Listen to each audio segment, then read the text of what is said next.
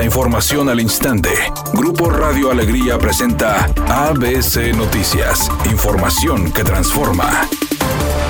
Nuevo León sumó su cuarto contagio de viruela de mono y se analiza si podría tratarse de la primera transmisión comunitaria en el estado. Así lo dio a conocer la Secretaría de Salud a nivel nacional. El nuevo reporte de las autoridades federales indica que se presenta un incremento del 61% con respecto a las cifras anteriores, al registrarse en total 147 contagios confirmados hasta el 8 de agosto, ya que el número anterior era de 91 en el primer día del mes. Se detalló que el 93% de las infecciones se presentan en hombres, el 7% restante en mujeres y el grupo etario de 30 a 39 años es el más afectado por esta enfermedad, con 66 casos. Por su parte, la Secretaría de Salud de Nuevo León había dado a conocer anteriormente la presencia de tres contagios de viruela del mono, todos con antecedentes de viajes al extranjero, previo a contraer la enfermedad, indicando que el último fue el 4 de agosto, y no revelaron mayores detalles de los pacientes, solamente que se encuentran estables. Nuevo León se colocó como la cuarta entidad con mayor número de casos positivos de esta enfermedad, superado por la Ciudad de México con 75, Jalisco con 33 y Yucatán con siete casos. Además, la Dependencia Estatal de Salud señala que la mayor medida para prevenir el contagio de viruela de mono es evitar contacto físico directo con personas infectadas o con sospecha de enfermedad,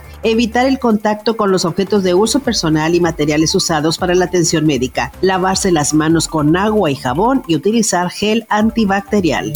La jefa de gobierno de la Ciudad de México, Claudia Sheinbaum, adelantó que con el fin de aplicar la ley y que no haya impunidad en el llamado caso del cártel inmobiliario, en el que funcionarios de la alcaldía Benito Juárez otorgaban permisos de construcción a cambio de departamentos de lujo y moches millonarios, la Fiscalía de Justicia Capitalina solicitaría el desafuero del coordinador de los diputados federales del PAL, Jorge Romero, y del diputado Cristian Von Roerich, coordinador de los legisladores panistas en el Congreso local. La Fiscalía tiene que llegar a toda la investigación conducente y quien pide en todo caso un desafuero pues es la propia Fiscalía.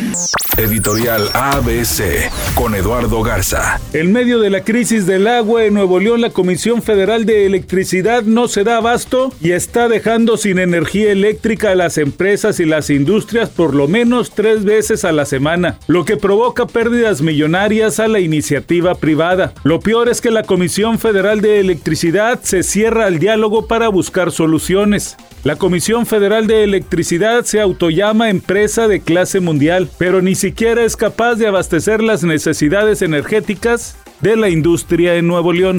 El próximo jueves llegará a las salas de cine de toda la ciudad la película La Fiera, que es una cinta de suspenso y hasta de terror, protagonizada por un león bastante particular que pondrá en jaque a los protagonistas. Es una tarde con cielo medio nublado. Se espera una temperatura mínima que oscilará en los 28 grados. Para mañana miércoles se pronostica un día con cielo medio nublado. Una temperatura máxima de 36 grados, una mínima de 22. La actual en el centro de Monterrey, 33 grados.